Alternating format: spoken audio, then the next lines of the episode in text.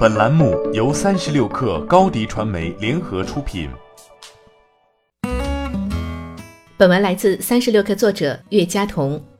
在经历了杀后台、WiFi 或蓝牙断连、续航变差等一系列 bug，iOS 操作系统一直在补漏。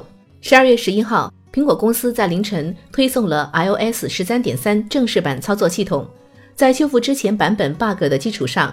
新版本中最明显的变化是针对 iMessage 垃圾信息做了过滤功能。新增的垃圾信息收件箱针对不在通讯录或用户无对话的 Apple ID 发来的 iMessage，以及用户主动删除的 iMessage 信息，最大限度地减少垃圾信息。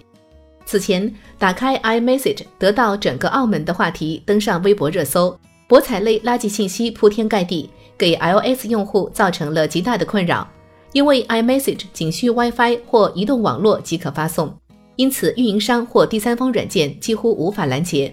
为了防止误判，在 iMessage 信息被拦截时，发送者将会收到收件人没看到该信息的提示。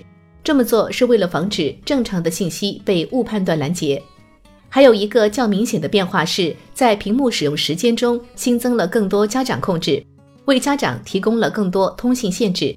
可限制子女通过电话、FaceTime 通话或信息联系的对象。家长可通过子女的联系人列表管理显示在子女设备上的联系人。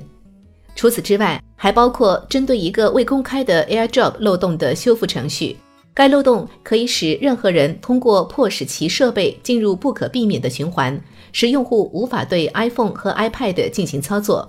此前，iOS 十三点三测试版共推出四个版本。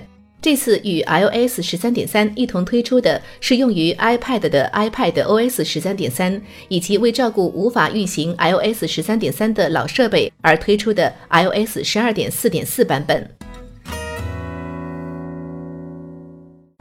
欢迎添加小小客微信 xs 三六 kr 加入克星学院，每周一封独家商业内参，终身学习社群，和大咖聊风口、谈创业，和上万课友。交流学习，高迪传媒，我们制造影响力。